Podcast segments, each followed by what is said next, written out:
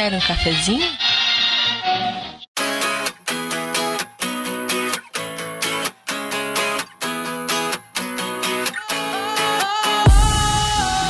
Sometimes I get a good feeling. Yeah. E sejam bem-vindos, gamers cafeinados de todo o Brasil, a mais uma transmissão ao vivo do seu podcast Café com Games. Eu sou seu host, Heriberto Solano. Estou aqui com meus companheiros de análise de retrospectiva para dar retrospectiva do ano, igual ao Globo Repórter. No programa de hoje, nós vamos falar sobre o que houve nesses últimos sete anos de história dos videogames. A vinda do Xbox 360, PlayStation 3 e Wii. Os primeiros anos de jogos, ao longo dos anos, os PCs aos consoles, a hegemonia dos FPS, os jogos de música, a sandboxização das franquias mais conhecidas, os jogos fáceis demais, os motion controllers e a ascensão do público casual. Tudo isso e muito mais na noite de hoje no Café com Games Repórter.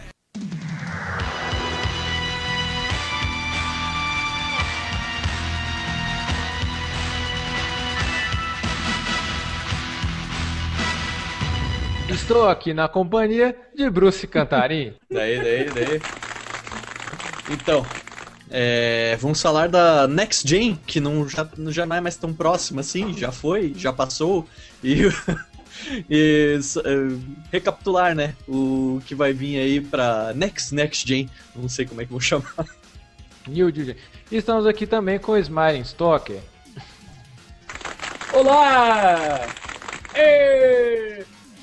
Vamos falar da, da geração que eu peguei só no final, então eu não sei absolutamente nada sobre o início da geração. nada! ok, isso aí. Antes de mais nada, a gente gostaria de falar que, pra, se você está ouvindo esse podcast no iTunes, esse podcast é transmitido ao vivo às 19 horas, não, nem sempre pontual, pontualmente, hoje mesmo está começando às 19h30, todo domingo, aqui no canal do Café com Games, a gente sempre posta o link lá no nosso site, no grupo e na fanpage do Café com Games, avisa pelo Twitter, então fique ligado nesse horário. É, se você ouve pelo iTunes, a gente pede que você dê um hate no nosso podcast, coloque lá quantas estrelinhas, quantas estrelinhas você acha que a gente vale. É importante que a galera fique no Twitter e no Facebook ligados, porque é sempre um link diferente, né? É, até 1 de janeiro. Vai ser sempre um, um, um, linkzinho diferente que a gente vai divulgar. É, por enquanto, por causa de um problema, a gente não pode postar no nosso canal do Café com Games, porque ele diz que ele é menor de idade. Mas a partir de 1 de janeiro ele vai ser, então a gente vai transmitir pelo próprio canal do Café com Games. Beleza? Pagaremos uma prostituta pro Café com Games. Eu sou uma profissional do sexo. ele vai perder o cabaço. É, outra coisa que tá rolando também é que a gente quer que vocês mandem e-mail, mandem seu feedback, o que vocês querem ouvir de temas para cafécomgames.com. É, diga, entre em contato a gente pelo nosso Twitter, arroba cafécgames. Curta a nossa página no Facebook, né? Dê um likezinho, igual o Malin tá indicando. Ou você tá fazendo para jogar manche de, de controle de simulador Atari. de voo? Atari. é, e isso aí, pode seguir a gente no Twitter, no Facebook, e participe do nosso grupo lá, aquela bagunça miserável. E vamos ao nosso podcast então. É, okay. como, como, a gente está seguindo a pauta aqui, a gente só lembrar como é que estava né, a situação do mundo lá em 2005, quando é, né? foi anunciado o Xbox 360, que foi, veio ao mercado no Natal de 2005. Mais ou menos na mesma época que saiu o Wii U, agora que foi a maior inspiração para a gente poder falar essa pauta, né?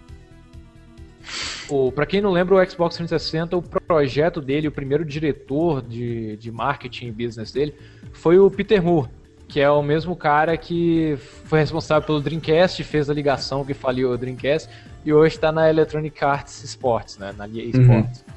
E o jogo já saiu com, assim, os títulos no início da geração, lembro que era muito assim, o mesmo jogo que saiu para Xbox original, para PlayStation 3 e para PlayStation 2 e PC, e pouca coisa nova e sempre acontece isso, né? Os jogos que vêm no início da geração são muito parecidos com os últimos da atual e só depois de alguns anos você vê a diferença, né? E os primeiros títulos, assim, para início de 2006, line-up do... primeiros títulos significativos só foram ver em 2006, como Dead Rising e Oblivion. E o... como é que era o nome daquele jogo mesmo? Do Tom Clancy? o, o Ghost Recon, Uhum. o Advanced Warfighter, que mostrou realmente um pouco do poder do 360. Mas tu, tu fala em âmbito geral do jogo, a evolução, porque, ao meu ver, por, por exemplo, Final Fantasy X, que é da geração anterior, não é? Aham. Ele parece ser superior se tu olhar ele em primeiro, primeira vista. Sim. Ele parece superior ao Oblivion, por exemplo. O Oblivion parece ser bem mais fraco, Tá. graficamente falando, sabe? Até 2005, Aham. recapitulando rápido o É. que tinha acontecido. A, a Sony, né, tipo, já estava no mercado, já tinha se estabelecido com uma marca forte e na sua vingança, sede de vingança contra a Nintendo, conseguiu eliminar a SEGA do mercado, né? Coitada da SEGA, foi pra fora. Daí a gente tem ali o, o- a Microsoft que entrou sucessivamente com o Xbox, estabeleceu uma plataforma e se estabeleceu como uma marca importante no mercado de jogos, né? Conseguiu en- eh, também estabelecer um serviço online que realmente setou os parâmetros pela qual as, as redes online dos jogos tiveram que, que, que tomar como medida, né? Porque eh, era bem superior do serviço online oferecido pelo PlayStation 2 ou o Dreamcast, que foi o pioneiro. E a gente tem a Nintendo que estava saindo eh, do, de um videogame, né? Que eles fizeram um posicionamento de mercado questionável, porque eles queriam vender como brinquedo de criança e que ficou atrasado em relação ao resto do mercado e eles estavam se segurando com base na plataforma do Nintendo DS, que se não me engano eles lançaram em 2004 e estavam brigando com o, o- o PSP que foi lançado em 2005. Né? Então, ou seja, o mercado da Sony e da Nintendo ainda estava com foco no, no mercado de handheld, que era o que estava gerando dinheiro. Daí, ou seja, o primeiro que é, é, deu o pontapé inicial nessa nova geração que a, que a gente viveu até agora aqui foi a Microsoft com o Xbox 360. Né? Aham. Eu lembro sem que na época do. Sem querer interromper o assunto, só dando o primeiro toque da galera que já tá aí no, no chat, que é o Guilherme Freire e o Rafael Canelas. Só pra eh, iniciar que o Rafael Canelas começou bem. Falou, valeu, Jovem Nerd. Obrigado, Jo- Jovem Nerd, por ter matado a pauta, né, de cinema e games. Não, não. Agora, de vingança, a gente vai fazer o especial UV Bowl antes do ano acabar. A presença de Lucas Pires aqui e, com certeza, algum especialista de cinema de um portal famoso de cinema. Vou falar. O Vebol, o Vebol, ele. Desculpa, o coisa. O Vebol, ele. Ele fez filme de. Eu não sei se esse aqui é dele.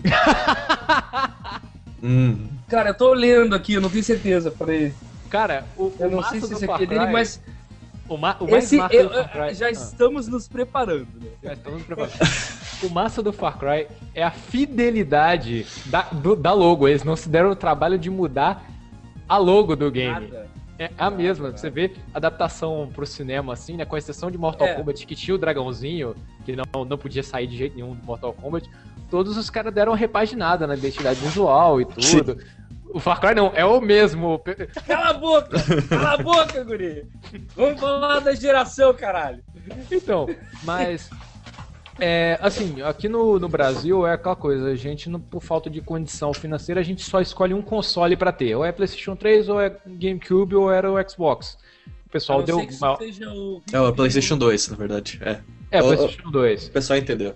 Já. Não, não, ah, peraí, peraí. A não ser que tu seja rico que nem o Lucas Pires ou more na Nova Zelândia que nem o Sorin.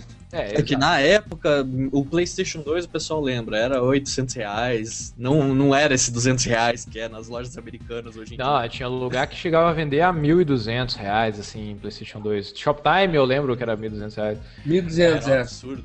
Mas o, o Xbox, assim, a grande maioria dos americanos tinha um PlayStation e um Xbox pra jogar online. A menos, ou se o cara fosse nintendista, fã da Nintendo, ele teria um GameCube.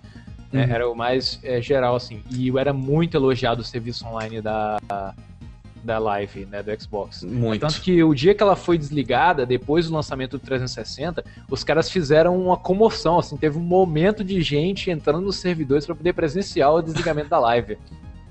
Foi um- uma homenagem, assim, foi muito maneiro. Aí, o, com a chegada do, do 360 que veio primeiro, aí depois a Sony e a Nintendo anunciaram quais seriam seus consoles para a próxima geração. Aí anunciaram que seria o PlayStation 3 e o PlayStation 3 ia ser uma máquina super poderosa com um preço absurdo que seria tão foda, tão foda, tão foda que as pessoas trabalhariam o dobro das horas de trabalho só para poder comprar o console, Uhum. porque a gente venceu duas gerações seguidas, então a gente vai vencer a próxima, né? É igual. É, e, o Wii tava fazendo mistério sobre o hardware, mas estava mostrando a- a- o controle novo. Que eles estavam fazendo chamava- toda a campanha deles em cima do controle que ia revolucionar o jeito de jogar. Ele se chamava Project Revolution. Lembra? Né, Eu lembro. Porra. Project E ele era, era Porra! pra ser lançado no preto.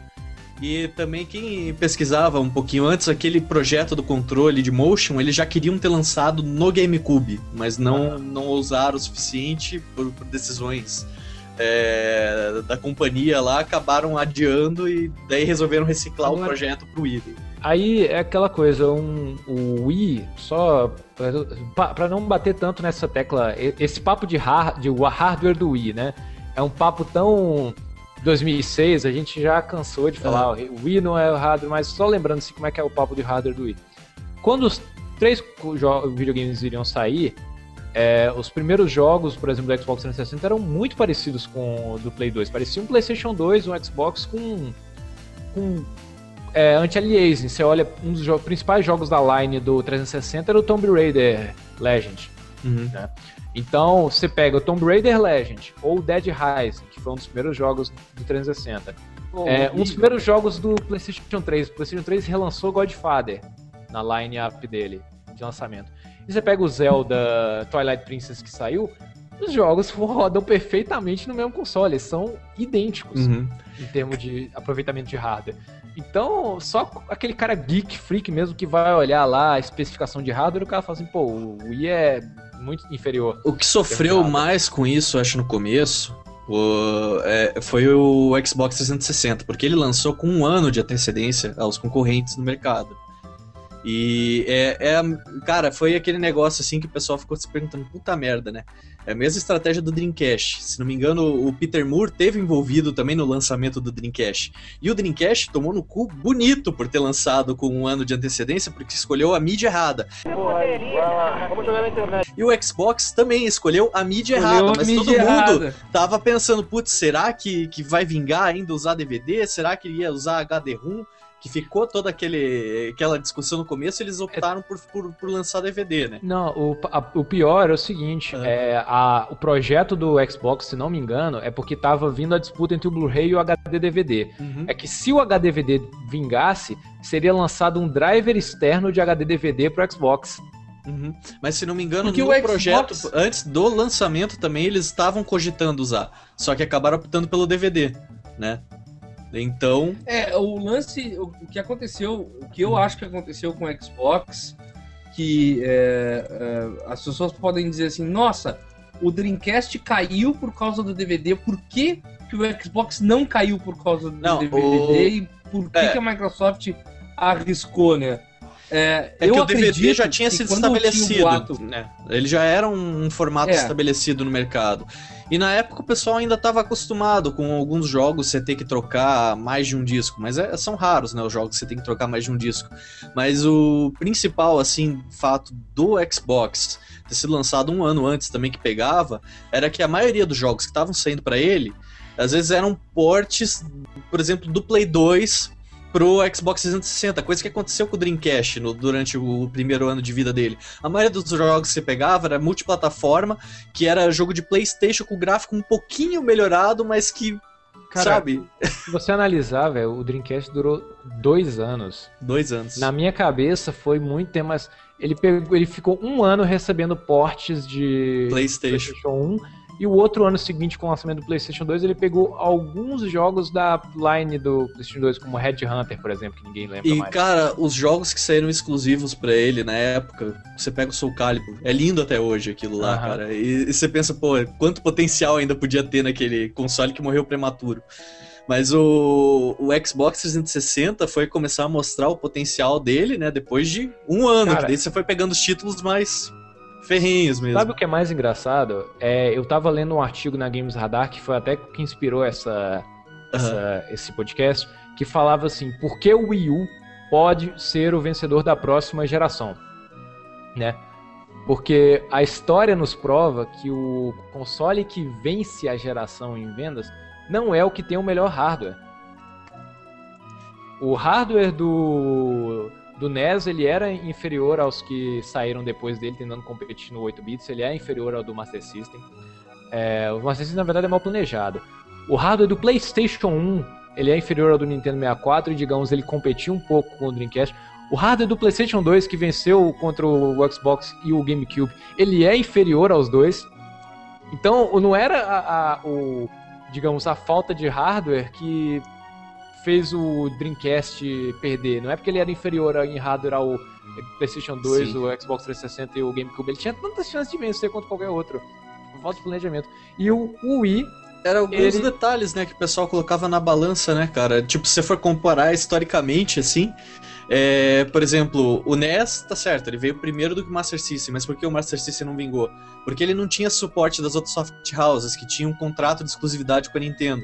Daí a Nintendo tinha um monte de é jogos ali, detalhe. enquanto a SEGA tinha que pegar e lançar um, uma versão daquele jogo mais ou menos alternativo com um nome que a SEGA bolava lá e com algum pitaco diferente que a própria SEGA fez. A maioria do, do catálogo do Master System é tudo só SEGA e dá para contar, tipo, acho que é 256 jogos só que Cara, saiu para tem... ele. Enquanto o Nintendinho você tem para lá de mil. Você tem uma série absurda de jogos da SEGA que surgiu assim para ser a, Clone, suprir né? a necessidade. Você vê, é, o Alex Kidd e Mario, você pega o Golden Axe Warrior, era pra ser o Zelda, e por aí vai, né? É, Shinobi, é Ninja Gaiden, Street of Rage, Final Fight, sabe? E alguns uhum. desses jogos nem são de first party da Nintendo. São Daí agora, ó, da, o que a história também mostra. O Mega Drive. O Mega Drive saiu primeiro do que o Super Nintendo. Ele teve essa vantagem que o Nintendo te, teve antes, né, no, no, no, mercado. E ele veio com uma campanha para derrubar o Nintendo. Tipo, ele se instalou bem, assim, no mercado europeu, é. teve um Mega sucesso Drive relativo é... no, no, nos Estados Unidos, mas veio o Super Nintendo, o Super Nintendo veio com uma biblioteca absurda de jogos, cara. Sabe qual é o problema da SEGA? Eu acho que a, a SEGA, Mega ela Drive briga... Ela, quando ela entra na frente, ela entra para comprar a briga errada. Sabe, eh, assim, que o, o, Mega Drive ele entrou pra brigar com o Nintendinho. Aí quando a, Nintendo chegou, chegou com o Super Nintendo. Aí ela coloca o Saturno pra brigar com o Super Nintendo e veio o Playstation. Não, Sabe quando cara. você tem 8 anos de idade e chama o seu irmão de 13 pra poder brigar com, a, com, com o cara que tá te, te bulinando na escola? Aí vem o irmão de 14 anos do cara que tá te bulinando e bate no seu irmão. Hum. A SEGA é assim, velho. É, o Saturno o pessoal já conhece a história também que a gente comentou, acho que uns tempos atrás, que a Sony lançou o PlayStation antes, né? Se não me engano, foi antes, né?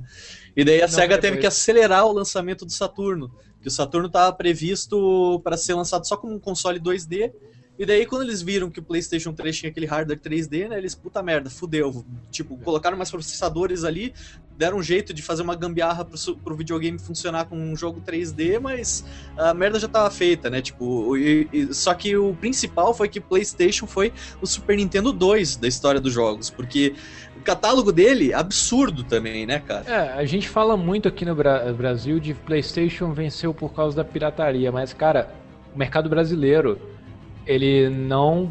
O mercado brasileiro ele é, digamos, insignificante com relação aos mercados de outros países, ao mercado japonês, ao mercado europeu e o americano, que comprava console e comprava é, software original. Então não foi a pirataria que ajudou o PlayStation a vencer a, a sua disputa.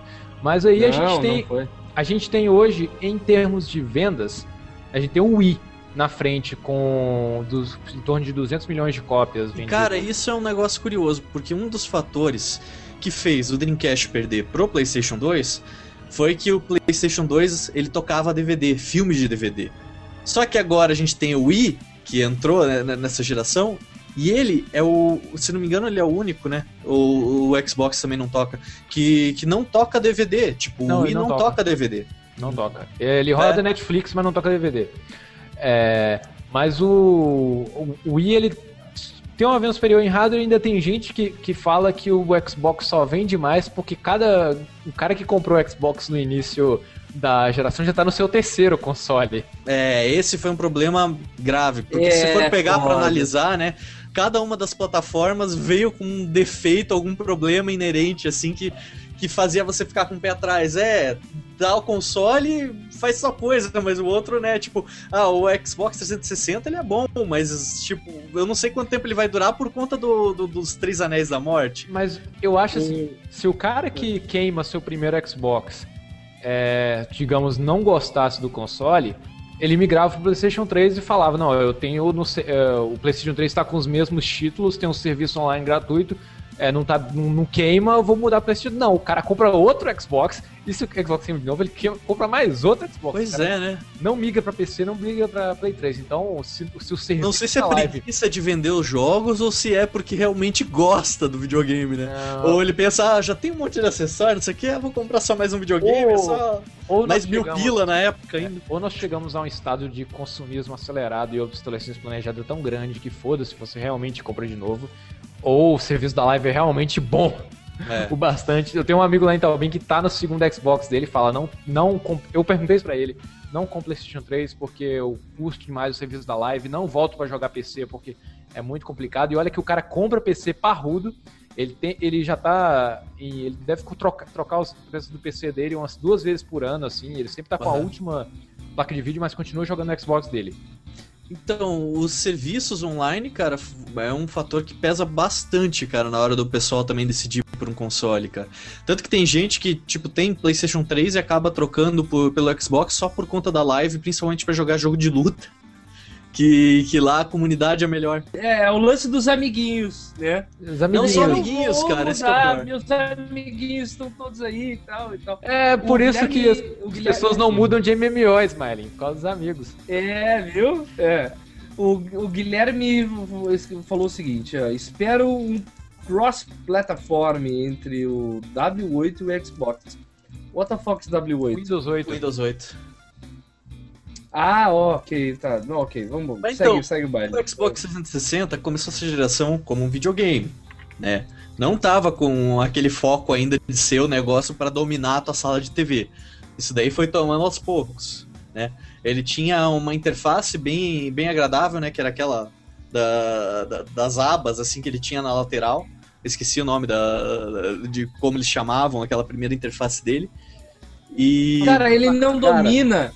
Ele não domina a sala de ninguém. Sério, eu quero conhecer alguém que diz assim: ó, o, Xbox domina minha sala. Com aquele joystick, ninguém vai usar pra realmente assistir.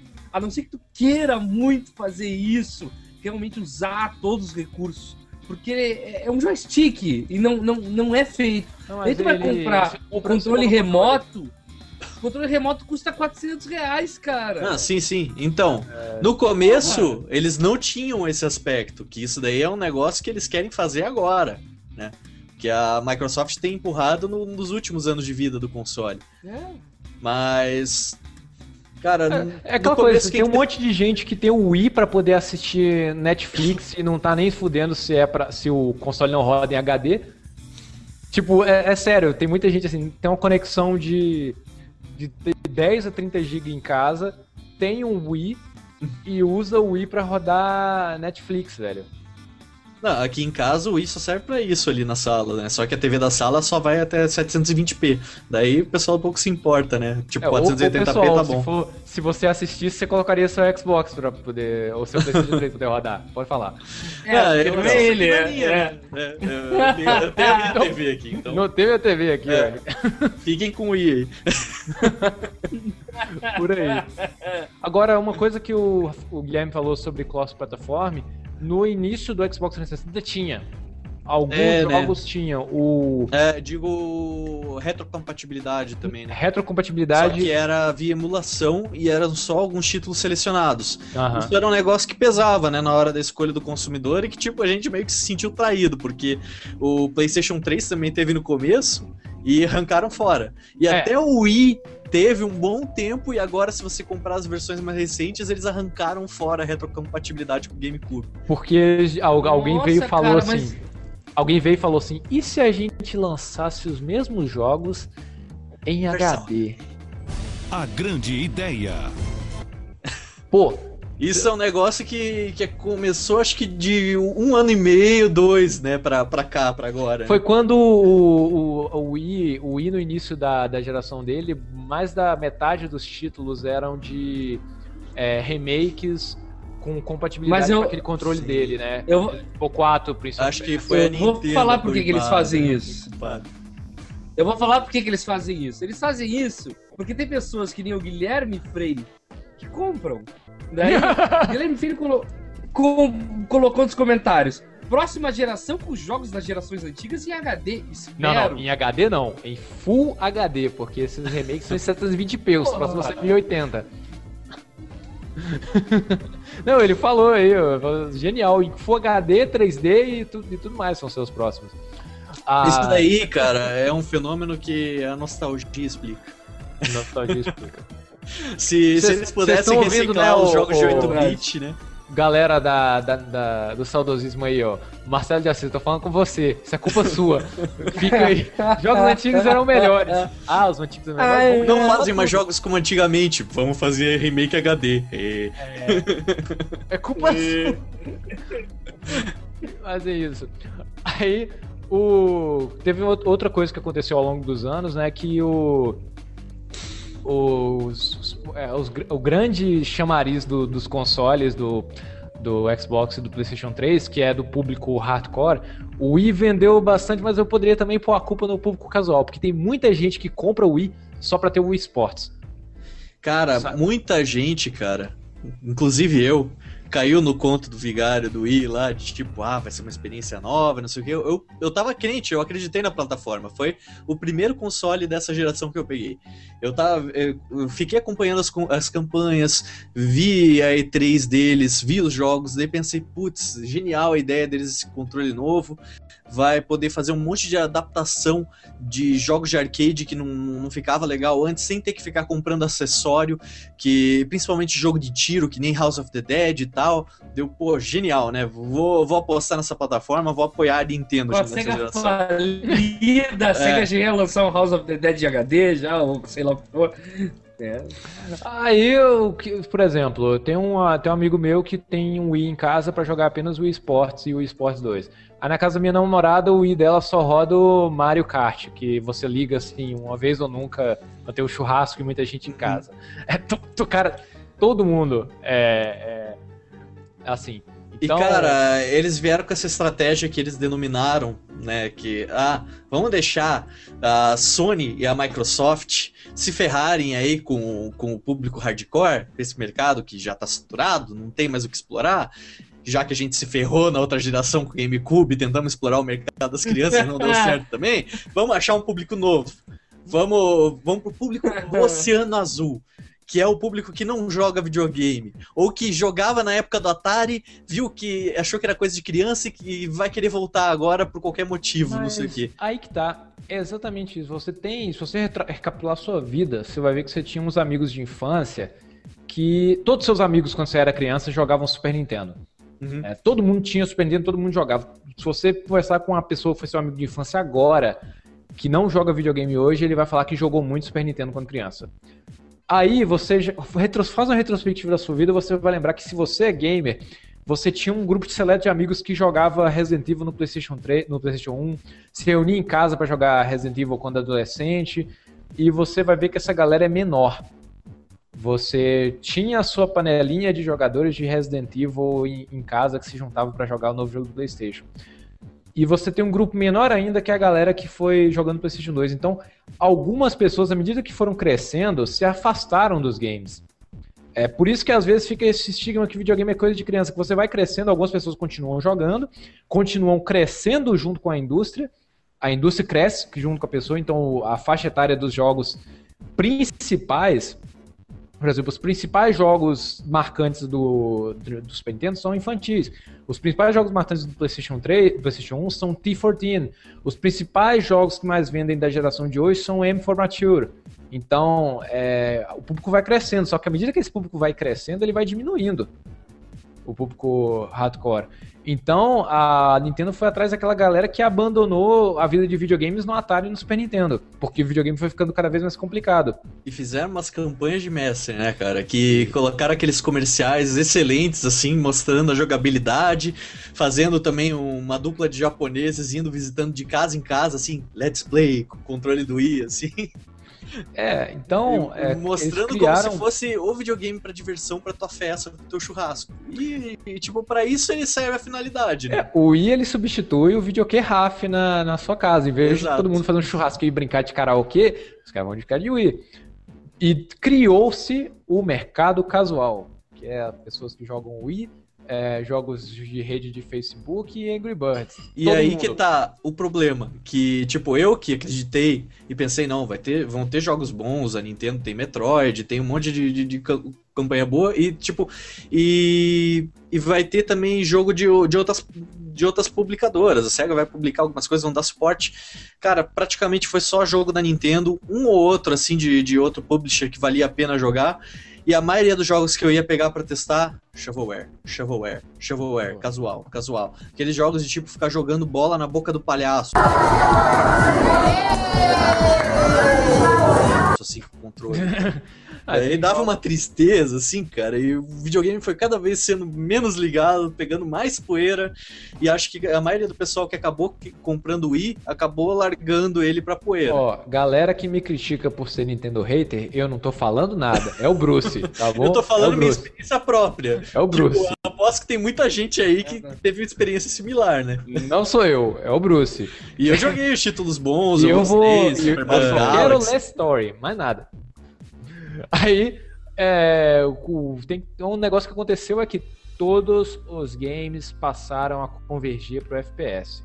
Halo fez sucesso, multiplayer, Call of Duty. Oh, aí... Um negócio que eu tenho elogiado aí é que eu adorava jogar FPS nele, cara. Tipo, a jogabilidade eu achava que ficava linda. Então, hoje você tem um Call of Duty por ano, você tem um Halo que a galera faz mega hype, você tem o Killzone, Resistance, Battlefield. Você teve uma época em que saiu muito clone, tipo Frontlines, Fuel of War e genéricos em geral, tentando uh, cortar uma fatia do bolo e não conseguiu. Teve ano passado ou retrasado Homefront e a galera não consegue tirar o Rage. Call of Duty da, é difícil de emplacar, né, cara? É que nem um amigo meu comenta sempre. O Call of Duty é que nem Street Fighter, cara. Tipo, todo ano o que sai, na verdade, é revisão. Que é só mais para balanceamento e tal, e o pessoal vai comprar, porque querem que a, cena competitiva fique, fique melhor, né? Uhum. Só que para você entrar nessa cena competitiva, tipo, estando de fora, sempre é difícil, porque parece sempre que o pessoal tá muito viciado, né? Então, o que, que acontece com os FPS? A galera fica jogando por por um, três meses, seis meses seguidos ou a vida inteira. Eu conheço gente que tem o Xbox apenas para jogar Call of Duty ou Gears of War. E, tipo, a galera que tá no servidor é viciada. Então você fica naquela expectativa de poder comprar o próximo, porque quando você começar a jogar na semana de lançamento, você vai conseguir acompanhar a evolução da galera. É por isso que o, o mercado de FPS ele criou a indústria do hype. Você entra no hype, a empresa quer que o jogo vende na primeira semana e depois que ele vende na primeira semana, ele ninguém mais fala dele. E o que possibilitou o sucesso desse tipo de jogo é as redes mesmo de, de jogatina online aí que tem do, dos videogames, que tiveram uma, uma, se desenvolveram bem, estão funcionando legal, você tem um pouco de comunicação boa, é, salvo alguns problemas né, particulares de cada uma, que às vezes o PlayStation 3 você não tem crochat, no, no Xbox você tem, daí você consegue jogar jogos diferentes com o teu, com teu pessoal, teu grupo e tudo mais, mas é, o Call of Duty é um fenômeno novo por conta dessa geração que, que a gente vivenciou aí agora. Uhum. Outra coisa que acontece também, assim, é, tem muito jogo que a galera tenta ficar batendo recorde de vender na primeira semana. Aí, o, por exemplo, os grandes títulos do Wii, principalmente os títulos da Nintendo, eles manti se mantinham vendendo. Tipo, enquanto um Call of Duty vende um milhão de cópias na primeira semana e depois não vende nada, os jogos do Wii ficam vendendo 30 mil, 30 mil, 30 mil toda semana. O XCOM foi um jogo que eu curti pra caramba esse ano, ele foi assim. Ele não ficou nenhum momento no primeiro, no topo da lista. Mas ele tá entre os 10 mais vendidos há mais de um mês. Agora, voltando ao Wii, toda essa hype que eu senti e o negócio também de, de apoiar a Nintendo, acho que refletiu em muita gente, né, cara? Porque foi o, o console que bateu tudo quanto é recorde de venda. Ele, eles estabeleceram um preço que no começo, no lançamento, ele era salgado. Aqui no Brasil custava mil reais, se não me engano, por aí, em torno disso. Mas aos tempos foi reduzindo e ele passou a ficar competitivo, que ele conseguia brigar com o PlayStation 2 aqui no, dentro do mercado brasileiro, em termos de preço. Uhum. Outra coisa que acontecia, assim, ao longo do, da história do Wii, tipo, nos primeiros anos teve muito jogo multiplataforma. Por exemplo, Star Wars The Force Unleashed, que uhum. saiu para Xbox 360, PlayStation 3, para Wii, PlayStation 2 e depois o PC. É, só que geralmente daí a versão do Wii era derivada da versão do PlayStation 2, porque... Ou então, depois que o PlayStation 2 morreu, começou a sair uns remakes. A versão do Wii era tão uhum. shovelware, tão descuidada, que a galera começou a simplesmente parou de fazer a, a versão Sim. do Wii. Eu lembro que o último game que anunciaram que ia ter uma versão para Wii, depois eles voltaram lá atrás, foi o Prototype. Falaram que teria uma versão do Wii do Prototype, depois os caras voltaram atrás, e e falaram, não, isso pô não vai vender, não adianta. Então você tem um monte de portes mal feitos. É, o lance... é, o lance é que é, as, desenvolver, as, as, as third parties começaram a, a, querer desenvolver pro, pro Nintendo Wii um tempo. Elas que achavam que a geração era os três consoles e que elas poderiam fazer e ports cara... e o público do Nintendo Wii ia comprar. Hum. Só que elas começaram a bater de frente com o hardware. Começaram a vamos, vamos, vamos, pum, no hardware. Daí, ah, e não só isso, eles faziam os ports e não vendiam tanto. Daí tinha alguns poucos mais ousados que pegavam e faziam um jogo original, tipo, não, vamos pegar, vamos explorar essa jogabilidade, vamos fazer um jogo exclusivo pro Wii, só para essa jogabilidade que só vai funcionar aqui e vamos ver se vai vender. Daí teve a Capcom, por exemplo, com Zack Week, que é um jogo excelente. Deu com as caras, né, na, é, porque a... não, não teve uma venda boa o suficiente. Uma teve o, empresas... o Mad World também, que, uh -huh. tipo, da foi Sega. elogiado pra caramba da SEGA e tudo mais, não vendeu tanta coisa assim. Daí só jogo da Nintendo vendia, daí por isso ele acabou perdendo aos poucos o suporte das third parties e ficou no, na base do shovelware, que é coisa de venda rápida, né, que os caras fazem rápido e o pessoal compra na loja. E jogo da Nintendo, né, que o pessoal sempre... É tanto que uma das empresas que mais investiu em saber como funciona o controle do Wii, em usar ele direito mesmo, fora a Nintendo, foi a Ubisoft. Só fez o Red Steel, ela fez uma uhum. porrada de, de título do Rayman, títulos que realmente aproveitam o controle, usam ele direito e. Meu celular carregou. aproveitam ele direitinho e tanto é que a, é a empresa que veio com os melhores na lineup de início do Wii U. Ela foi a Ubisoft ela sabe ela aprendeu direito com o Wii, agora ela tá aprendendo direito com o Wii U, e ainda assim ela aprendeu a diferenciar os títulos que ela lança. Ela tem uma parte separada só para desenvolver para o Wii e uma outra parte separada para desenvolver para consoles, e ela não tenta forçar a barra de lançar, por exemplo, um Assassin's Creed para o Wii. Ela sabe que tem um público diferente em cada um dos dois. Não, e ela também não tenta lançar junto a versão de PC. Ela sabe que ela tem que lançar em datas diferentes e acaba lançando em datas diferentes sabe? Isso é, isso é legal. Uhum. Aí você teve. O capitão comentou um negócio que é assim: o Wii ele tinha uma promessa de que você não precisaria comprar um acessório para cada de experiência de arcade que você tinha. Porque o arcade tem isso, né? O cara uhum. monta a máquina de um jeito lá, pensando em jogar, em você jogar e ter aquela experiência com a máquina. E como eu tava enganado, né, cara, de ter acreditado nisso. E, e ainda assim, a, a indústria não conseguiu se livrar do, do da, de vender coisas de plástico. Veio Guitar Hero. de plástico desnecessárias, cara, que não precisava nem ser Guitar Hero. Cara, o que, que foi o fenômeno de coisas de plástico que se acoplava no controle do só pra ficar de bonito? Ah, raquete bah. de tênis pra acoplar no controle. Por quê? taquinho de golfe pra comprar no controle. Que, Uai! Teve uma, teve uma galera que pegou aquelas raquetes de tênis de matar mosquito e acoplou no Nintendo Wii e ficava jogando enquanto matava o Muriçoca. tinha um monte, tinha uns kits assim, velho. Sabe aqueles kits de arma ninja quando você compra quando você é criança? Tinha um kit daquele tamanho pro Wii, velho. De, de, de coisa pra, pra acoplar no, no. E ainda por cima, você tem cinco anos de Guitar Hero, velho, no início dessa geração. A febre de Guitar Hero todo ano, todo ano. Você lembra da guitarra de Guitar Hero do Wii também? Que você tinha que É, o- acoplar o controle dentro da guitarra. Nossa. Nossa! Sério. Você tinha que acoplar o emote dentro da guitarra. Não, e todo ano vinha um novo bando, eu não, não sei como é que era, se você tivesse os instrumentos da versão anterior, se funcionava direito, sempre vinha alguma coisa que obrigava você a comprar outro. É, com o tempo eles foram conversando aqui, o problema era a- entre a Activision e a Electronic Arts, né? Desculpa, a Harmonix, né? E eles daí tiveram que chegar num acordo, que eles mesmos viram assim, não, é meio lógico a gente fazer os caras terem que ficar comprando de um ano pro outro, não é interessante tipo, a gente fazer um jogo não ser compatível com o outro. Mas até hoje você tem que procurar na internet, tem uma lista assim de compatibilidade dos jogos de música antigo, Aí, pra você ver se teu acessório de plástico de um vai funcionar no outro, sabe? aí no final da, da- do hype de, de jogos de música, a, alguém liberou para qualquer fabricante de peças poder fazer, aí veio clone, é, clone, Leathership, Neoplay, esse, todas as empresas que fazem hardware para PC ganharam a possibilidade de fazer também as suas guitarras de plástico. Enquanto o pessoal do, do- do computador só pegava o teclado lá, Frets on Fire. Tá? Com suas E pra guitarras. você, pra você, o primeiro Guitar Hero que saiu pra PC, que foi o 3, ele só aceitava do 360. Os jogos de música, essa- esses lances já vinham desde a É, outra começou no geração. Play 2, sim, sim. Começou no Play 2. O, o boom foi lá. É que nessa geração que a gente venceu agora, se não me engano, começou com o Guitar Hero 3.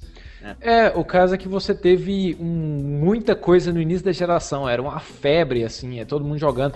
Aí eu até vi a, a Flávia Gazi criou um, um termo pra determinar as pessoas que jogavam Guitar Hero, porque Guitar Hero era melhor nos consoles de hardcore, tinha uma galera que curtia, mas não era a galera casual, era o mediocore, né? O intermediário Era o médio- e. Cara, escuta essa música nova que eu aprendi. Olha que legal. Aí a Activision entrou num- num- em uma de lançar um Guitar Hero por ano. Aí as pessoas falam, ah, Activision, prostituta. Activision é prostituta desde sempre, velho. Antes de Guitar Hero, era um Tony Hawk por ano. Agora é um Call of Duty por ano. Ela sempre encontra alguma coisa. Uma coisa pra lançar todo ano. Aham. Peraí, peraí, rapidinho. Pode, pode Here comes a new challenger. Oh, pá, pá, pá, pá, pá. Heriberto vai atender a porta. O Globo Repórter de hoje. Uma vontade de ir no banheiro. O encontro amoroso chega. É sua! é, não, não é uma menina. Ah, onde é que nós estávamos aqui? Mu, ascensão dos jogos de música. Ok. Tá, mas vem cá. O, eu que não, não tive o, o Wii e ele tinha Guitar Hero, ele tinha Rock Band também? O Wii teve Rock Band também. Agora, um negócio curioso foi que os jogos de música saíram da guitarra de plástico, né? Pra guitarras com cordas, com captador especial em MIDI, que aconteceu no Rock Band 3 aí, apareceu teclado também.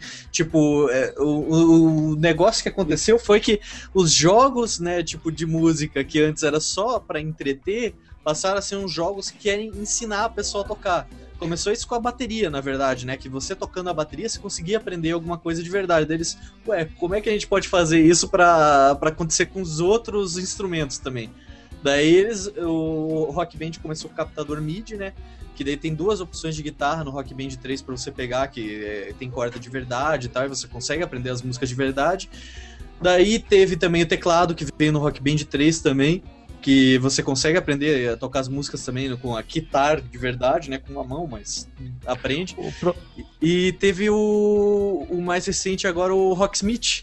Mas isso, a indústria dos jogos de música já estava em declínio. E isso deu uma, uma requentada, assim, na, O que na matou indústria. o Guitar Hero mesmo foi aquele Guitar Hero Monsters of Rock, que foi o último aí, vendeu uma nada. Ah, aí sim. A, A a Activision gente falou, perdeu parei. a mão total do mercado, cara. Eles que começaram, né, com, com o mercado de música praticamente ali, de jogos de música, perderam a mão e os outros tomaram as rédeas, né? Tipo, que foi a, a, a EA e a, e a Ubisoft. O da Ubisoft, o Rocksmith, não sei se alguém conferiu, mas o, você toca com a guitarra de verdade, não precisa mais comprar instrumento de plástico. O que Só teve- pluga o cabo ali no videogame e já era. Cara, o que teve de gente, de professor de música que criticou, que odiou o Guitar Hero porque diminuiu o volume de gente. que, que procurava Que escola- escola aprender. de música. Cara, vai por mim. Se você é professor de música, vai por mim. O cara que joga guitarreiro pra se sentir o rockstar é aquele mesmo aluno que fica dois meses no seu curso e sai porque tem preguiça de aprender. Vamos, vamos falar real sobre essa geração inteira. Já Ah, ah. saindo um pouquinho do, do. Vamos falar uma verdade. Ah. A maioria dos jogos não precisam de novos jogos. Porque hoje em dia a gente tem a Aí tem um problema. Calma, Hum. aí tem um problema. Porque a gente tem um videogame que precisa de novos jogos. Porque não tinha a capacidade de você instalar um DLC nele. O ou um Xbox patch. Arcade. Não, o Wii. Wii. O Wii não tinha disco Ah, rígido. Ele tinha, Não, você tinha que usar cartão Tá de SD certo. e tal. Daí quando saía DLCs de músicas do, dos jogos de música, que eu lembro que, que teve isso, do, do, do, do Guitar Hero, por exemplo, você tinha que com- comprar um CD novo com, com as músicas extras, sabe? Pra, pra colocar no videogame. Ah. Porque não, né, não tinha como. Aí, assim, veio o, o- com o final dos jogos de música, vieram os jogos de dança, que é 100% casual mesmo, e conquistou o público casual. Cara, eu, nesse, nessas férias agora eu joguei o, o Dance Central do Xbox, é divertido pra o caralho. Kinect, né? Eu também acho. Eu, acho tenho vontade a de ter um Xbox só pra ter essa tanqueira. Só, só é isso. É a única utilidade boa do Kinect. A única utilidade boa do Kinect é o Kiliano me dança. falou. O Kiliano me falou que jogou o Just Dance do Wii, né? Aham. Não é ruim É, também, e- cara. Tipo, não detecta é- nada, né? Tipo, você mexer o controle pra cá, pra lá, não detecta nada, mas. É a mesma coisa que você colocar É, uma tipo, fita mas- de VHS te mostrando como dançar e você repetindo ali na tela. ali. Mas fala, Smiley. Não, o que o Não, Kiliano ia falar falou... exatamente isso, é. porque é um emote, caralho. É só a porra do emote. O que, o, o que o falou é que assim, todo, a- aquela sombra que aparece dançando no Just Dance, ela tem uma luvinha meio Ash Uhum. Ketchum, Lady Gaga, que identifica que é a sua mão que tem que segurar o emote. E Ah, então de quem tá alguma, dançando é minha mão. é, de alguma forma bizarra, o, é, o giroscópio do, do controle consegue identificar realmente que tipo de movimento você está fazendo e realmente conta, é, sabe? uma- Consegue identificar o tipo de movimento que a sua mão está fazendo. Eu podia ficar paradinho e fazer assim, ó, tô sentado. Mas parece que se você for pros fãs de jogos de dança, é, Uhum. É aquela coisa, te- quando foi lançado, o Dance Central, o pessoal da IGN pôs junto com professores de dança, especialistas, a galera chegou lá e falou: é, Não, isso aí realmente consegue ensinar uma pessoa a dançar, mas na IGN tudo é duvidoso, eles podem ter pago os caras pra poder falar isso, é, e falam que o Just Dance é mais elogiado no sentido É, é. de dançabilidade. Bom, deixa eu Next. dar uma, uma, Ah. uma rebobinada ali antes. Então, o Wii saiu, né? Então, da- só que daí esse esquema de controle de movimento foi um boom e fez todo o- o mercado assim ficar de olho nisso. E só que daí o PlayStation 3 ainda tava para sair e o Xbox já tinha saído. E eles estavam presos no controle normal, né? Que é o controle hardcore que você tem. E cara, daí eles tiveram que, não, vamos concentrar então nos jogos hardcore mesmo, mas começaram a trabalhar projetos em paralelo disso daí. E o maior problema que foi... foram sa- saindo depois na, na- parte da frente da geração, né? Que daí a gente teve os projetos de motion controller de cada uma das Cara, empresas. foi, isso começou no início da geração, porque parece que. É, porque a, apresentação da. Primeiro veio a apresentação da Microsoft na E3 de 2006, é, depois veio a da Nintendo. Aí os caras da. Parece que os caras da Sony assistiram da Nintendo. Olha que coisa foda. Alguém inventa aí e fala que o nosso controle se movimenta também. Inventa, só fala. E aí a gente corre atrás e coloca um sistema de giroscópio dentro do controle. Aí veio o Six Axis. É, nossa, cara, os jogos, quando saíram, o, o- quando saiu o Play 3, né, tinha um jogo de Six Axis lá, putz, O de dragão, não tô lembrando o nome, né? Ler, Cara. Você tentava jogar aquilo, não dava, não, não rolava. Não, a- a- a- as críticas ao jogo foram péssimas. Aí a Sony lançou um livro pra ensinar as pessoas a avaliarem o Lé. E tinha o próprio Uncharted, que é um jogo que foi um pilar, assim, uma franquia que foi um pilar no PlayStation toda essa geração. O primeiro Uncharted que saiu, ele tinha uma mecânica lá de jogar granada, que daí você tinha que virar o controle assim pra ajustar o ângulo da granada. Cara, era uma porcaria de mexer naquilo. O Heavenly Sword ele tem um sistema de esquivas baseado no Six Axis que deixa seus pulsos estourados depois de meia hora de jogo. É, aí diz que lançaram um patch pra, pro Lair e Uhum. pro Heavenly Sword também. Tipo, Pra remover, né? depois pra remover. Aí O diz que o Lair fica. jogo é Lair. Lair, de O nome lá. do jogo é Lair. Te dá Lair. tá? Ó, o-? O básico, cara, do, do, do- do, motion, se funcionasse, né? Tipo, é, todo mundo quando pega um jogo de luta, às vezes vira o controle pra cá e pra lá como se fosse um volante, né? Daí, tipo, você pensa, ah, vai funcionar legal fazendo isso. Mas não teve nenhum jogo que eu pegasse Tem assim um, e funcionasse assim, cara, pelo menos pro PlayStation tem 3. um controle que vendia no Shoptime da Microsoft, chamava Force Feedback, que fazia isso. Uhum. Não, não rola. Teve, teve alguns jogos de corrida do, do Wii que eu jogava que você fazia assim, ó, pra, pra, pra virar o volante. Tipo, funcionava legal até. Eu aprendi a jogar legal nele. Não, não era mil maravilha, né? Mas depois eles lançaram aqueles de plástico e tal. É, o celular é a melhor experiência pra esse tipo de jogo aí. Mas aí, o que, que aconteceu? Antes deles lançar, fazerem a corrida pros motion controllers, teve muita aposta no mercado casual. E teve o, a- o lançamento do Play 3, que a gente ainda não falou, né? Que tipo, ele saiu o videogame, demorou, foi o último a entrar no mercado, foi o mais caro e tinha poucos títulos. Tinha Esse é o poucos. pri- problema principal dele. Você o olhar, 2007, comprar videogame e ficava olhando pra parede quando você terminava os jogos, assim, pô, o que, que eu faço agora? A galera ficou. dois- teve gente que comprou o, o- o- Ficou assim, não, mas o PlayStation 3 vai ter Final Fantasy, Metal Gear e Devil May Cry. Aí, com menos de um ano, falam, vai ter Final Fantasy pros dois. Depois, vai ter Devil May Cry pros dois. Aí a galera ficou um ano e meio esperando Metal Gear Solid 4. Tinha gente que chamava o PlayStation 3 de Metal Gear Console. Só tinha isso. E cara, foi um lançamento sofrido pra Sony, cara. O que Foi. eles tomaram de prejuízo, porque o videogame, tipo, ele era caro, mas saía caro pra Sony também. Eles não estavam tendo lucro, eles estavam tendo prejuízo com o preço de lançamento. Demorou um tempão pra eles poderem converter o valor do videogame em lucro depois, cara. Que só, tipo, pra metade pra frente da geração que eles começaram a ter lucro vendendo unidades de PlayStation 3. E do- Só, só queria observar um lance do, do, do que, que é o mérito da, da fabricante do console e como não o, console sozinho não se sustenta. Uhum.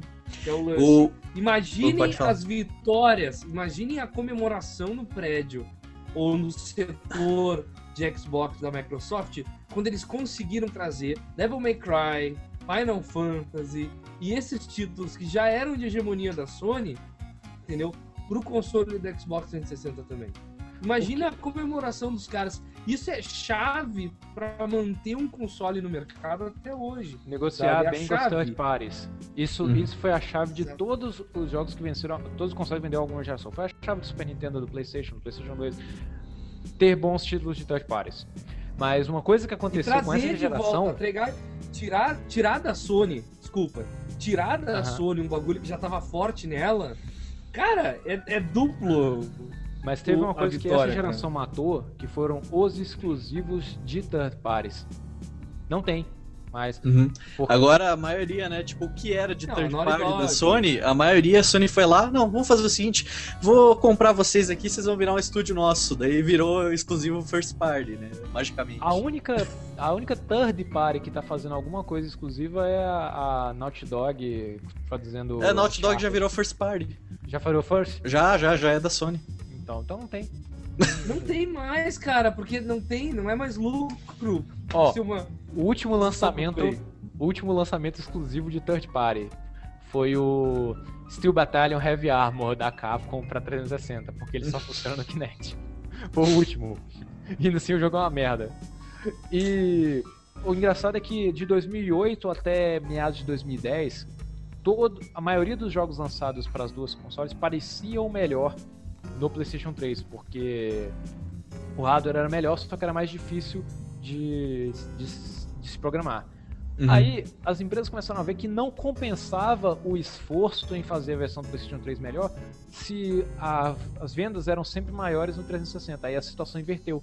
Os jogos 360 passaram a ter um visual muito melhor no PlayStation 3. Pega, por exemplo, o Batman Arkham Asylum. E não só por isso, cara, porque o PlayStation 3 tem um problema velho que a Sony sempre faz nos consoles deles. Pouca memória. difícil de programar. Tipo, ele tem, se não me engano, 500 de memória, enquanto o, o Xbox lá ele tem 1 GB, se não me engano. E, cara, dá uma diferença brutal, cara, é o dobro. Diz que o- Os caras têm que avaliar tudo, cara. Os caras inverteram, assim, é, mas é, é, hoje você sempre, antes de comprar, se você tem um dos consoles, você tem que dar uma avaliada, assim. Uhum. Qual saiu, versão saiu melhor. Aí tem Esse que- problema de memória também é responsável pela Sony não ter colocado o crochat até hoje, porque não dá. Se eles usarem os recursos ali da memória, né, pra, pra deixar um crochat que você pode ficar aberto ali, consumindo memória, tipo, de jogo pra jogo, sem, sem interromper, daí a performance Muito do jogo jogo cai muito, né? Ou, é, ou É. muito jogo antigo vai precisar de patch, daí por isso não vai ter. Exatamente. É, aí, Imagina renegociar tudo isso. aí, depois de não sei quantos anos de Wii vencendo as vendas por causa do motion controllers, o que, que eles fazem? Lança criar- multi controllers Os próprios. próprios motion controllers. Ai, ai, é, desculpa, pessoal, não vou ter um movie aqui pra mostrar pra vocês, infelizmente. Tá brincando, né? Pagaram o Spielberg pra falar, velho. Não é possível. Se o. Se sei lá, se o Oscar Wilde estivesse vivo pra poder fazer uma frase, eles pagavam o Oscar Wilde pra poder falar. Cara, o que, que é recusar, cara? Dinheiro fácil? Uma opinião sobre um negócio que o cara tá Não, não faça um filme bom há mais de 10 anos, né? Eu- Cara. eu recusar. Qualquer um tivesse vivo, eles iam pagar, cara. Quem tivesse. pagar um Lembra da campanha do Harrison Ford jogando Uncharted também? Todo mundo Não, ficou curtiu também, mas com certeza ele ganhou uma graninha boa ali, né? Nossa, velho. Que coisa nem feia. Não, não, velho, depois que colocaram Snoop, foi o Snoop Dogg pra poder falar que é diretor do NBA. Não, não, não, não, foi o Jay-Z. Foi o Jay-Z, eu confundi. O, o. Snoop Dogg, eles colocaram ele de trilha. E no cenário do Tekken, Tag Tournament Battle 2, Confundi um não sei por que diabos, cara. Coloquei um, Não coloquei sei. um rapper do outro, agora mas colocaram o Jay-Z como diretor e assistente de produção do NBA de 2013. Pra quê? É, abaixo ele. Não, essa bola de basquete, o movimento dela não tá muito bom. Eu quero que você refaça isso daí. Não, não tá passando realismo suficiente. Cara, um jogador de basquete, Imagina. se eu fosse colocar o Michael Jordan como consultor, eu talvez daria algum É, crédito. E era o legal. Jay-Z. Aí, tá, colocaram o Spielberg pra falar que o, o, o Action é uma revolução e assim.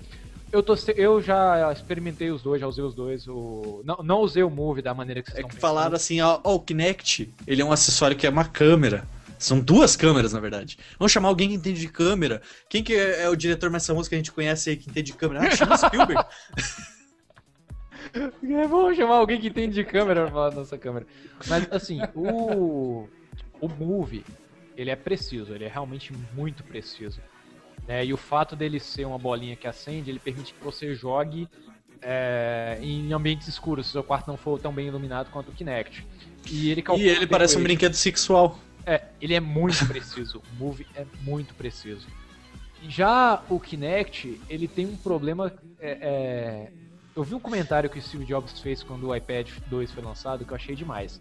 Uhum. O nosso objetivo é ter uma tecnologia invisível. A pessoa não precisa compreender como ela funciona para utilizar. Isso é perfeito. O iPad é intuitivo que a pessoa, não, a pessoa não entende nada de computação, mas ela entende a intuitividade daquela navegação.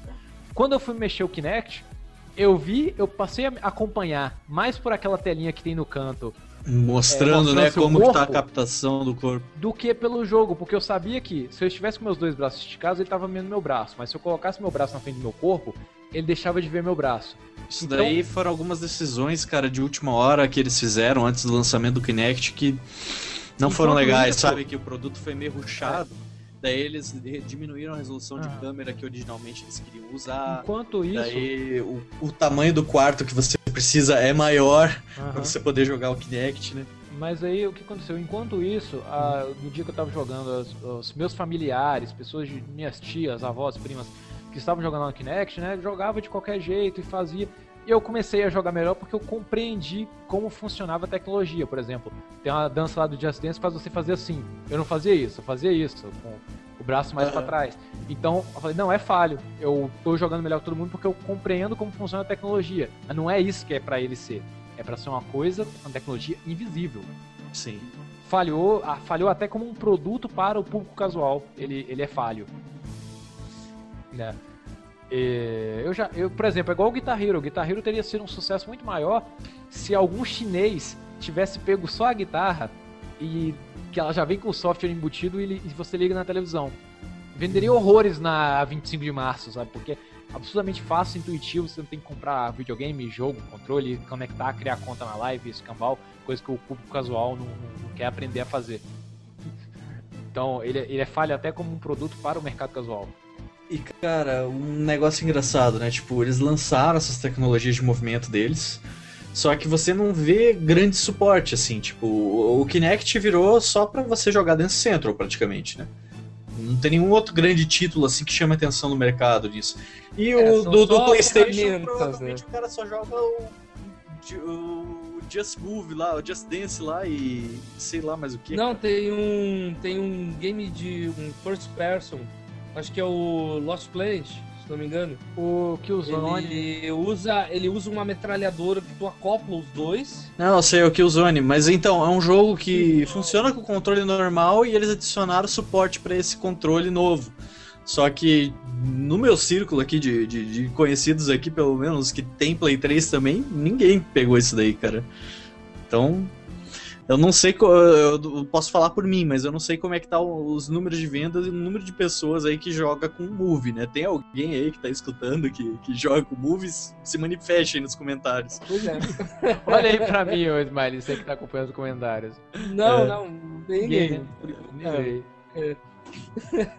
Mas agora É. também outro fenômeno que tipo se repetiu da, da geração anterior é o relançamento do console com modelo novo, né? Tipo, isso daí sempre acontece. Mas a gente teve o Xbox, que daí, na metade da vida dele, teve um relançamento, uma- um modelo diferente, novo, assim, de visual, que foi na época que o Kinect saiu, que finalmente acabou com, com o problema da- das três luzes vermelhas, ou pelo menos parece que acabou com ele, né? Que eu, não- eu, pelo menos não Eu- ouvi falar de ninguém que comprou esse daí e teve, teve 3RL. Quando, quando eu comprei o meu Xbox há um ano e meio atrás, é, eu comprei no final da geração, o, o vendedor já me garantiu, já, esse aqui não tem Tree Headlights. Uhum. Não existe isso nesse software. É Não, que- quando saiu a placa Jasper em 2009 também, todo mundo colocava na- no topo, assim, nos- nas, jo- nas lojas de, de varejo, assim, placa Jasper não dá três vermelha, é, tem Avatar o soldar é, de ouro, que aqueles caras abriam o Xbox, faziam, trocavam a solda pra não queimar e, e tal. E E de quem não sabe, o esse 3RL foi um problema que originou do Xbox ter sido o primeiro videogame lançado, porque eles rusharam no mercado o videogame pra lançar primeiro e ficou com um defeito de design que eles não tinham testado no design da placa mesmo e daí que ocasionava no É. 3RL, que aquecia demais ali. mercado, no mercado brasileiro, todo mundo conhece, todo mundo sabe que quando dá as three, three red lights, é, dá pra dar um jeito de mandar pra alguém, o cara vai lá, troca a placa, coloca um bagulho e já desbloqueia. Então, já faz. Já, já existe isso. E, mas eu realmente não entendo porque as pessoas jogavam fora e compravam outro. Você manda Se pro o pirata MacGyver. tem jeito, É, é que lá, no, lá nos Estados Unidos você não não joga fora. Lá nos Estados Unidos é diferente. Lá nos Estados Unidos você manda de volta pra Mas- Microsoft e eles te dão um funcionando refurbished. Eles mandam pelo correio pra você. Oh! Daí por, Eu lá era pensei que, diferente. assim, quando estragavam um Xbox nos Estados Unidos, quando estragam um Xbox nos Estados Unidos, tu queima ele, filma e joga no YouTube.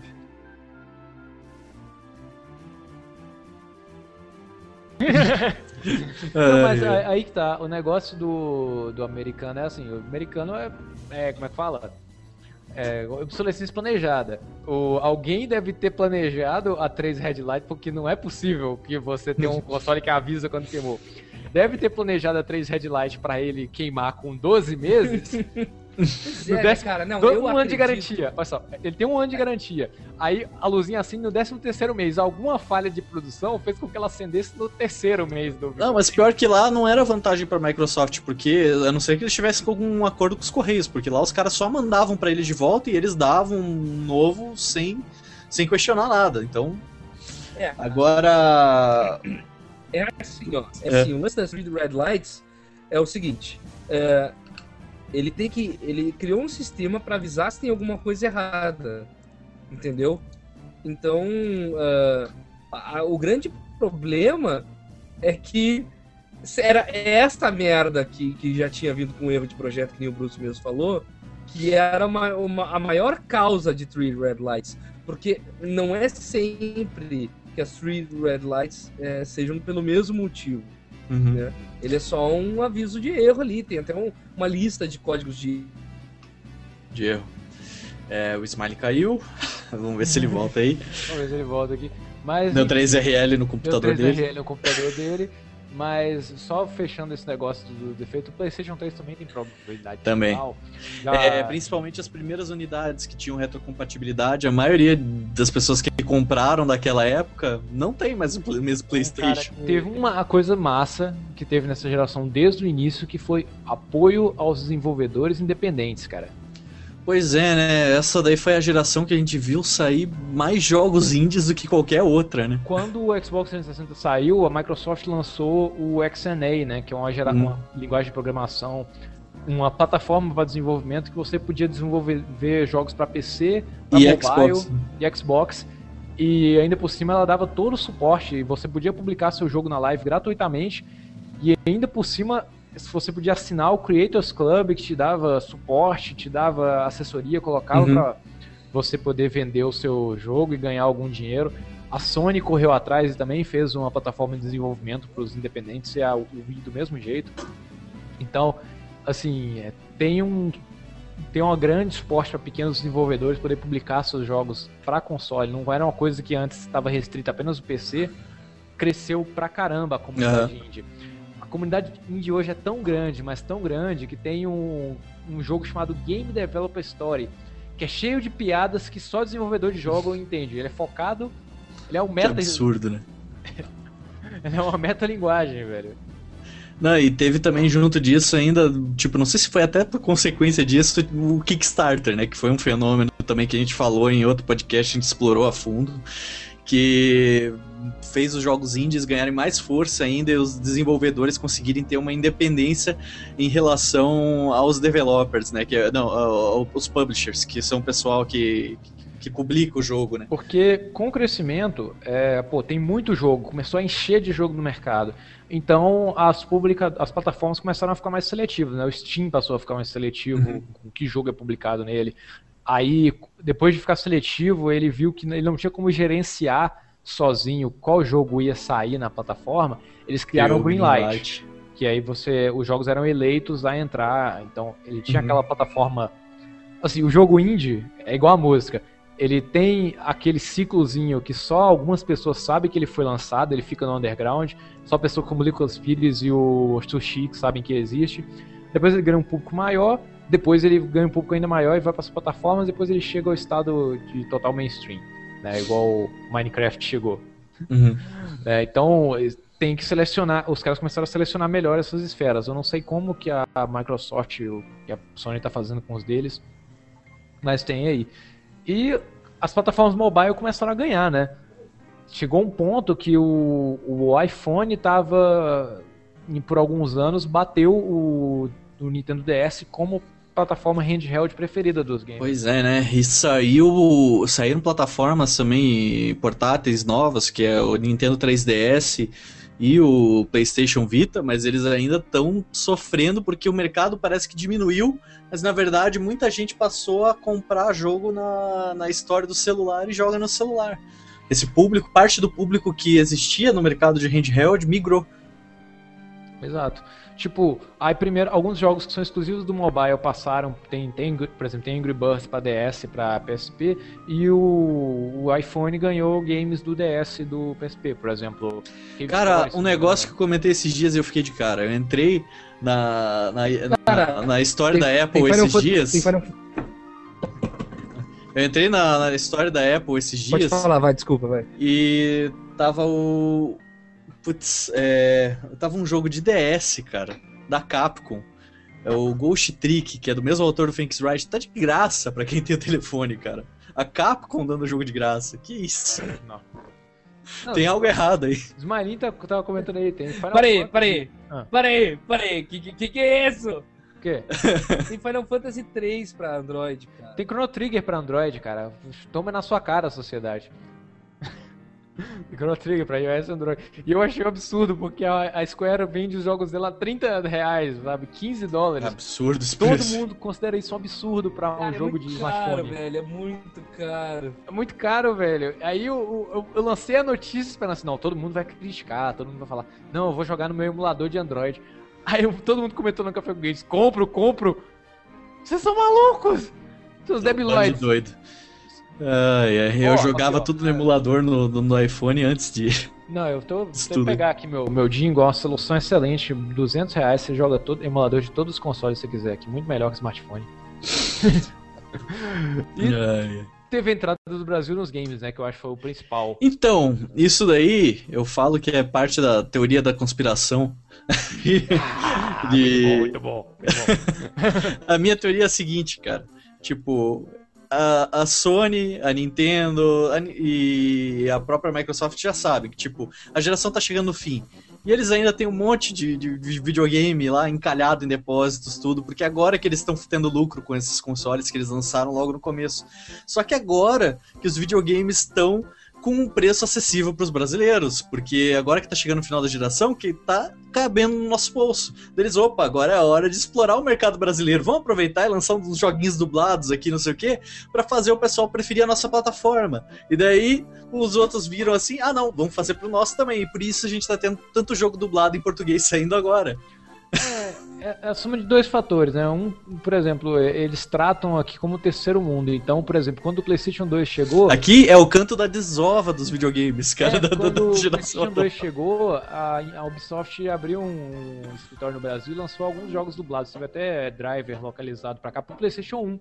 Eles falaram assim: ah, vocês são terceiro mundo, vocês ficam com o nosso lixo aqui, com aquilo que era novidade pra gente há cinco anos atrás, não é mais, a gente dá pra você. Aí a gente olhou assim: não, isso aqui eu já joguei, eu já tenho essa porra aqui, eu quero o PlayStation 2 também, pô. Aí o PlayStation 2 foi entrar oficialmente no mercado nacional em 2006. Não, não, eu não quero PlayStation 2, eu Nossa. já tenho. Eu quero 3. Aí ele- Aham. eles viram que a gente não quer o, o atraso, a gente não quer o lixo de vocês, a gente quer estar pau a pau. A gente não quer o refugo. Só que aí vem um monte de problema, vem impostos absurdos desse nosso mercado de, de, de merda que trata videogame como se fosse é, jogo do bicho.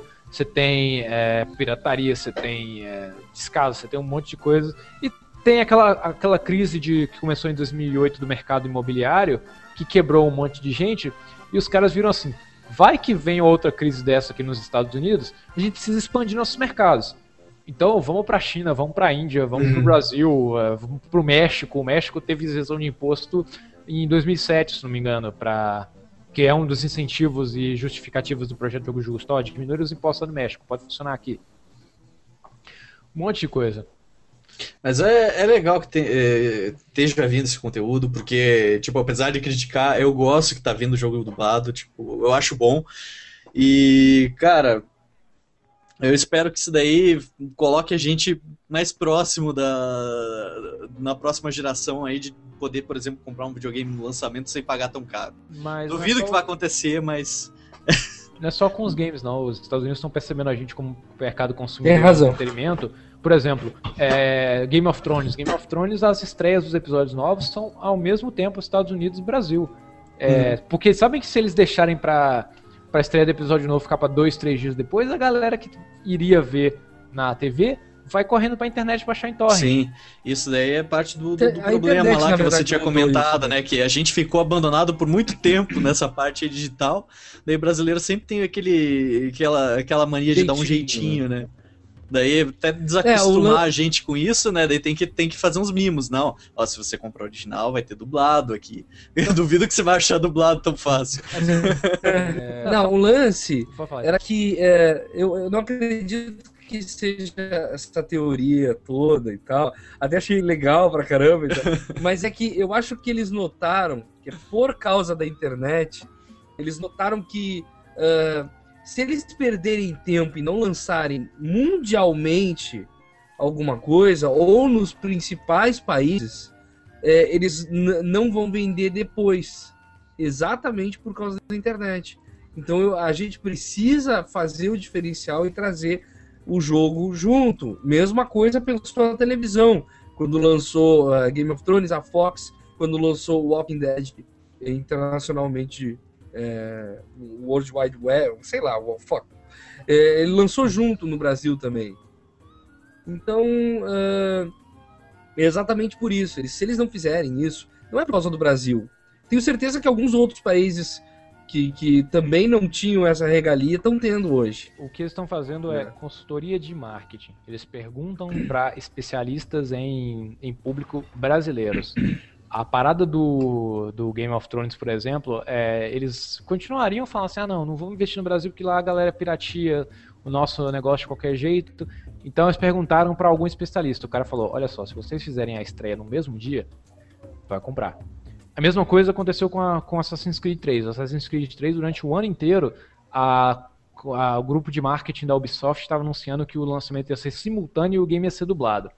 Aí, quando a dublagem do game estava quase pronta, pronto o lançamento, alguém da direção de marketing aqui, o Caio Corraine, que falou isso no, no podcast da Cidade Game, falou: quando o cara da direção de marketing viu a dublagem, falou: vocês não vão lançar isso aqui. O público brasileiro vai odiar essa dublagem tá uma merda. Lança o game legendado, aborta essa dublagem, pelo amor de Deus. E a versão que tá chegando no Brasil atrasada é por causa dessa resposta ela vai chegar sem dublagem. É, vou dar um exemplo do Call of Duty Black Ops 2, que foi o lançamento mundial, né? E eu moro em Rio Grande, Rio Grande do Sul, no dedão do pé do Brasil sabe? Perto do Uruguai, interior do interior do interior. E aqui teve uma loja que resolveu trazer, comprar o Black Ops 2 com 50 unidades, 100 unidades. E é a, é a mesma loja que eu compro meus DVDs e tal. E é, ele me mostrou o vídeo dele abrindo às 8 horas da manhã e a galera invadindo a loja. E, e saiu tudo. De manhã, Caramba. no lançamento. Rio Grande, é. Rio Grande do Sul. Saiu eu tudo. Vejo... Agora eu fico imaginando nas outras capitais, cara. Como vendeu. Eu vejo gente aqui em Governador Valadares, que é uma cidade de 300 mil habitantes do interior de Minas, eu vejo gente comprando o jogo original é, em lojas. Aqui tem 200 mil. Tem 200 mil e aconteceu esse tipo de coisa. Então, assim, é, os caras perceberam, dizendo, não, se se tá no lançamento, o pessoal não vai piratear. Agora, isso é um negócio que tá morrendo, né? E a gente tá vendo é, a morte disso daí até nessa geração, com o lançamento dos jogos digitais. Na metade da, da geração pra cá, né? Tipo, é. todas as, as, plataformas meio que focaram em oferecer o jogo que você tem físico também no meio digital. Daí você pode comprar, vai pagar praticamente o mesmo preço, mas, tipo, alguns jogos, assim, por exemplo, para quem tem conta da, da, da, do, da, PlayStation Store americana, por exemplo, você pagava o preço do jogo sem imposto. Daí pra gente valia a pena pra caramba comprar digital. Só é. que vem a política do desapego aí de você não, não é. ter a caixinha manual, né? É, aí olha só o que aconteceu, né? Por exemplo, é, jogo de PC, jogo de PC, ele vale o preço dele é, conversão dólares para reais, né? O jogo de PC uhum. custa 49 dólares, aqui custa 99 reais. Justo. Ele, uhum. se, ele se beneficia de uma lei de incentivo do governo que isenta. De informática. De, é de informática. Uhum. Ele isenta software. É. O jogo de videogame é considerado. Software, de software é de computador. De computador. Aí o pessoal é. do Jogo Justo queria que o, o, jogo de videogame tivesse uma tributação própria ou fosse tratado como software. Uhum. Pelo menos os jogos. Porque ele era tratado era como os jogos eram com, alguns como brinquedos, outros como jogos de azar. Aham. Uhum.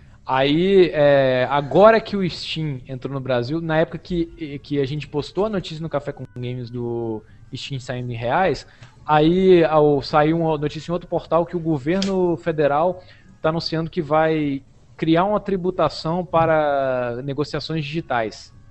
Hum.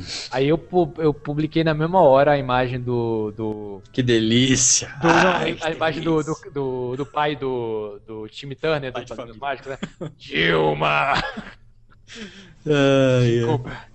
Aí teve um. No mais engraçado é que no, no, no post, né, do que eu comentei a tributação, teve um cara que falou assim: o governo federal não pode é, é, tributar a Steam porque a Steam não existe no Brasil. Aí o, o Igor Wakabayashi falou: lê a último post anterior a esse, seu maluco.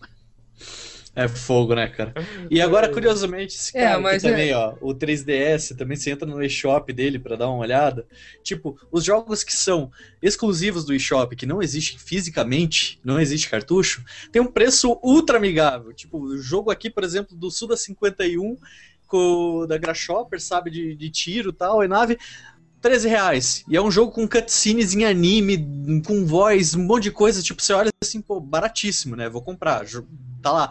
Agora você vai pegar um jogo que saiu em cartucho, por exemplo, que seja o, Super Mario novo, nem o Super Mario Bros 2. Tipo, tá 149 reais. Tipo, cai o preço do, do jogo físico com imposto, de caixinha, com manual, não sei o que.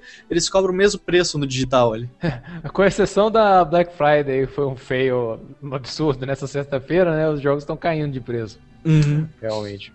É, Não, e... Mas voltando ao assunto, é, desculpa te interromper, Riba. O lance é dessa geração, uma das maiores vitórias dessa geração é exatamente isso.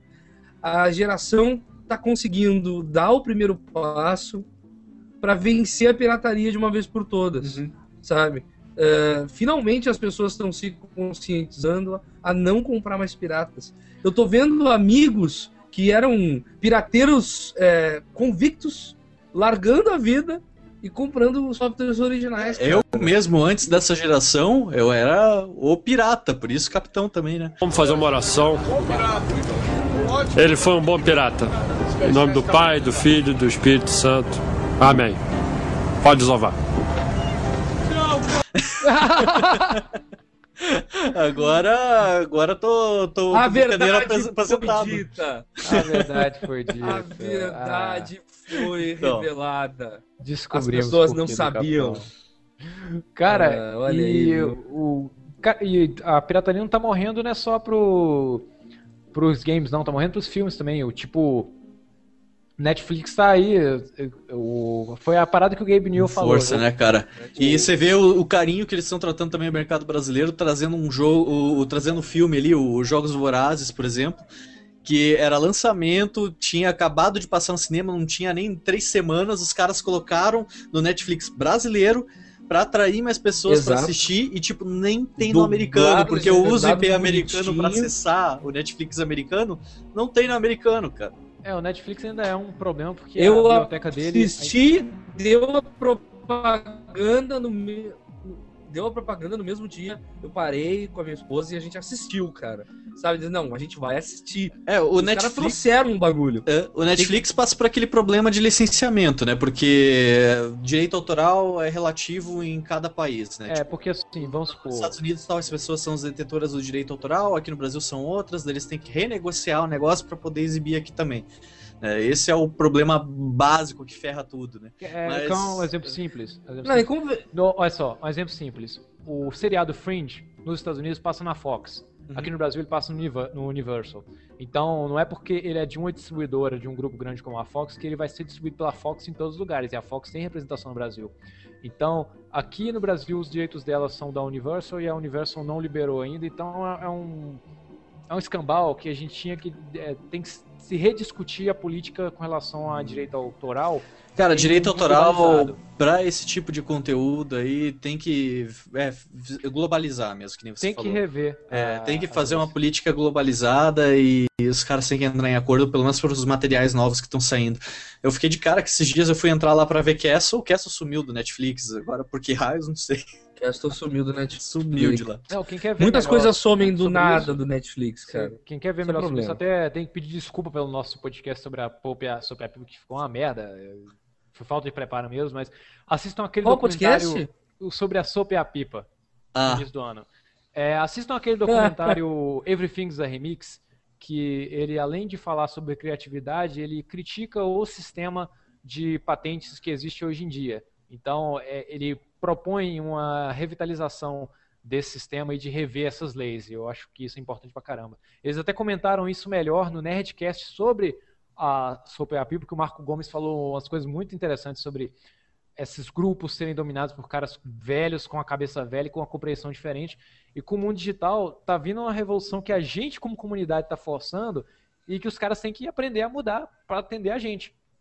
Para atender a no- nova modalidade. Então, Exatamente. eu acho que se eu, eu até proponho voltar a esse tema depois que eu tiver, todo mundo tiver estudado melhor sobre isso. Então, vamos só ver o último tópico, que é o que inspirou o nosso assunto, que é a chegada do Wii U. Então, o Wii U tá aí, né? Wii U! Eu não tô nem aí! Ah! Bom, Cara, pro bem e pro mal, é o começo da, da nova geração.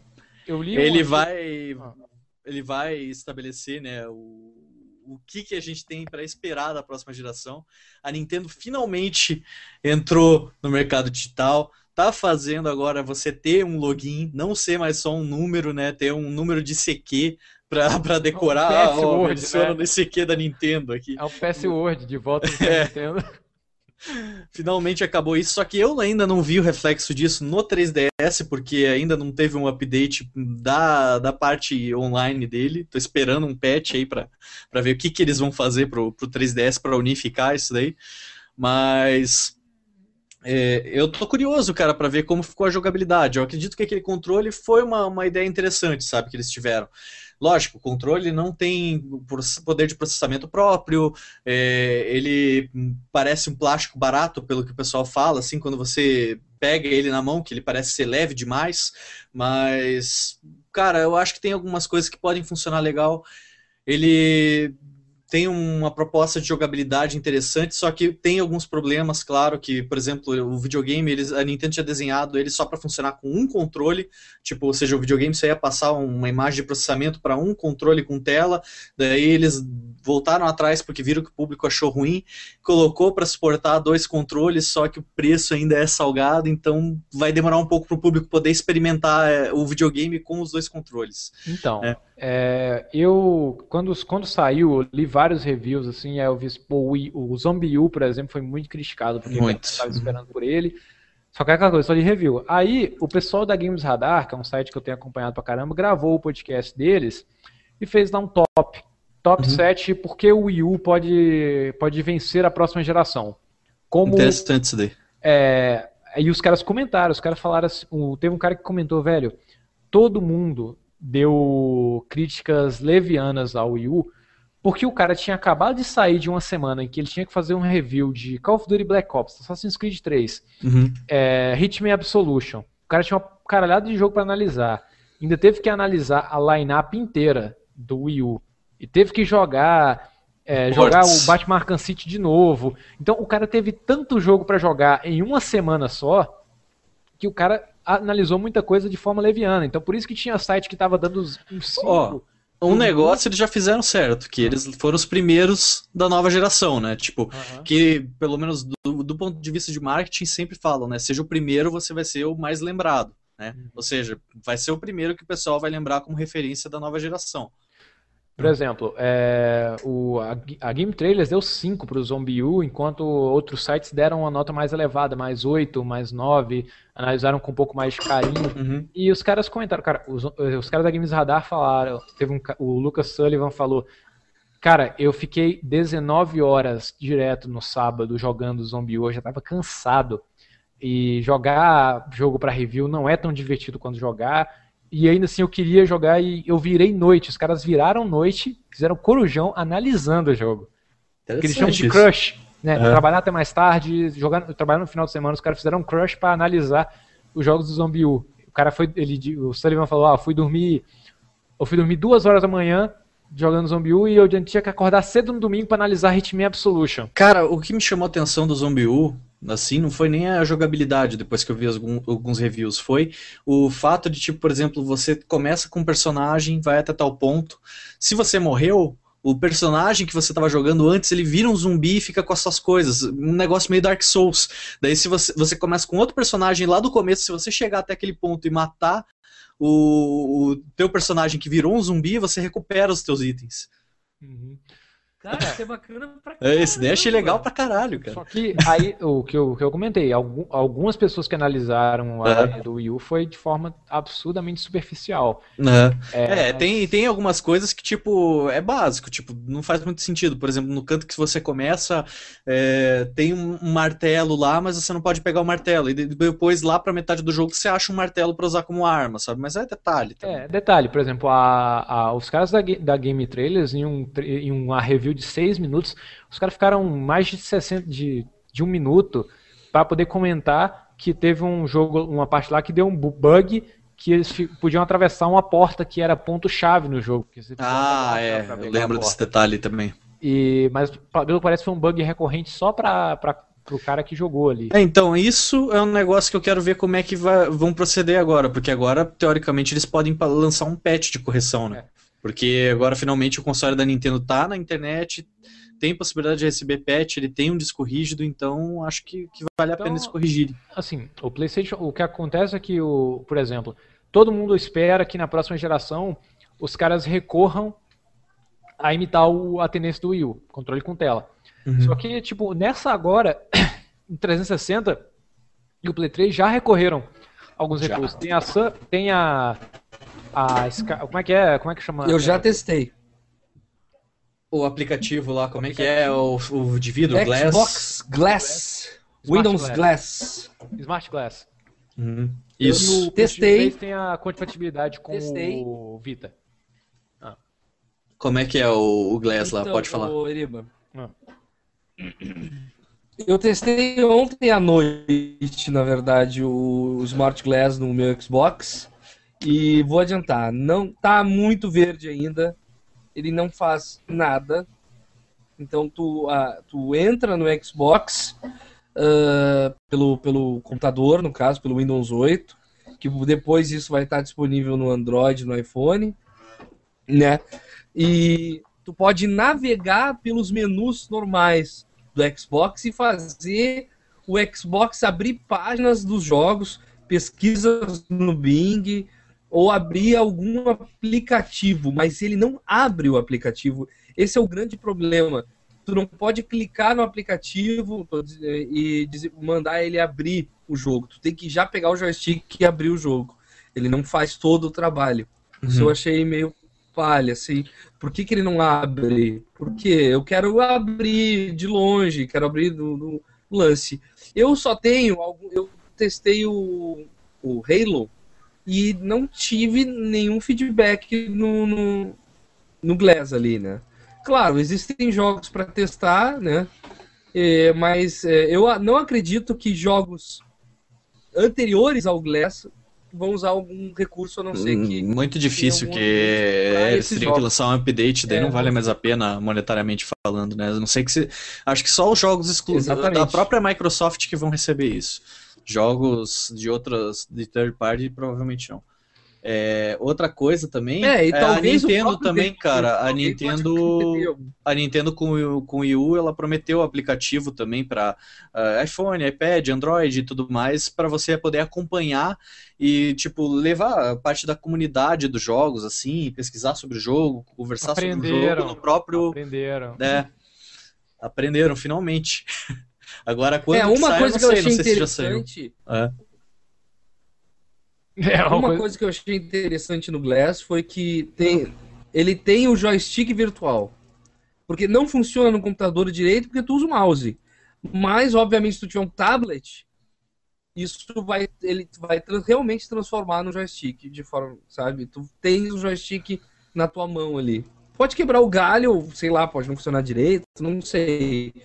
Mas tem, né? Tá funcionando essa, essa, essa funcionalidade. Agora, quem tá um pouco atrás ainda é a Sony, porque a Sony, por enquanto, é só o Vita que tem algum tipo de funcionalidade desse tipo. Ou seja, eles fizeram o Vita funcionar como um controle para alguns jogos para contra-atacar a estratégia do controle do Wii U.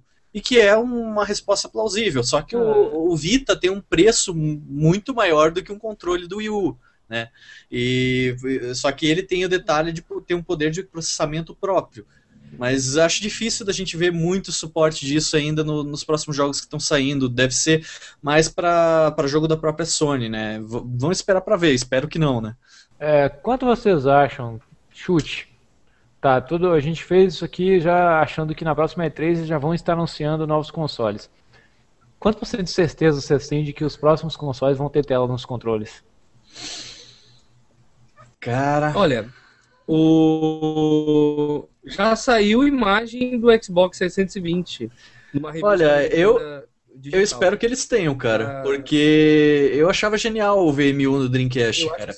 Ele dá eh, possibilidades novas de jogo pra você, principalmente se você conseguir jogar, tipo, com outros quatro amigos assim, com, com cada um com uma tela individual, principalmente jogo de carta, cara. Você, cada um consegue jogar o, com, vendo só suas cartas, assim, e o outro não vendo, sabe? Coisa que você precisa esconder dos outros, aparece na tua própria tela ali, individual. Isso tinha no Sonic Shuffle do Dreamcast. É, vamos ver aqui, ó. Só, ah, achei a capa de- da revista Xbox Não, World. tu imagina um multiplayer também. Tem E realmente é 720. velho, Xbox porque- World, isso, lançou o, o visual. O, eu sempre falei Xbox 360 como, como chute, porque é duas voltas, mas precisa mesmo de 720. É, realidade aumentada, Kinect 2.0, tre- realidade aumentada, né? É quem não lembra a realidade aumentada é aquela febre que deu ano passado de coisas que você pega o seu smartphone, olha assim e aparece um robozinho. Ah, com certeza vai ter um controle com tela e câmera para poder explorar de realidade aumentada. Caixa desnecessário. Kinect 2.0 deve vir com o Kinect já pronto e melhorado. Exceção de dev- develop- developers revelam tudo. É, não, não é, não é segredo pra ninguém. Próximo E3 eles vão estar anunciando os detalhes do Xbox. Eu, eu espero que eles coloquem o Kinect dentro do Vai, próprio vai rolar, videogame, com cara, pra você não ter que ficar com mais cabo passando pra perto pra colocar em, em algum outro canto o Kinect, sabe? Espero que no próprio videogame tenha ali as duas câmeras embutidas e daí você só posiciona o videogame num lugar legal. É isso aí. Não é nada sobre o PlayStation 4 ainda. É, o Xbox teve um negócio interessante também que falaram que Nada. pode ser que eles lancem um Xbox casual, que seja derivado do Windows 8, sabe? E que seja mais uma caixa pra você colocar na TV, dominar tua sala ali pra você ver Netflix e tal e jogar joguinhos casuais, assim, É, o menos mais poderoso. barato, É.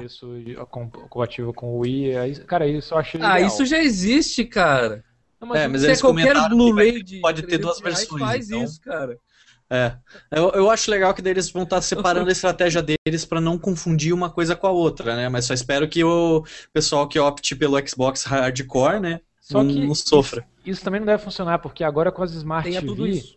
as Uhum. Smart TV, tudo isso. a Smart TV vem com aplicativo. Né, roda um Netflix, daqui a pouco tem Smart TV rodando o joguinho também. Aí- Exato, isso vai ser dispensável. No final das contas, não vai importar se tem mais funciona- funcionalidade ou não. Não vai importar. O, impor- o importante, no final das contas, vai ser o jogo e o joystick, o que for. É. É isso. Isso aí. Isso aí, eu acho que acabou o podcast pra semana. Vocês têm algum chute que vocês gostariam de dar?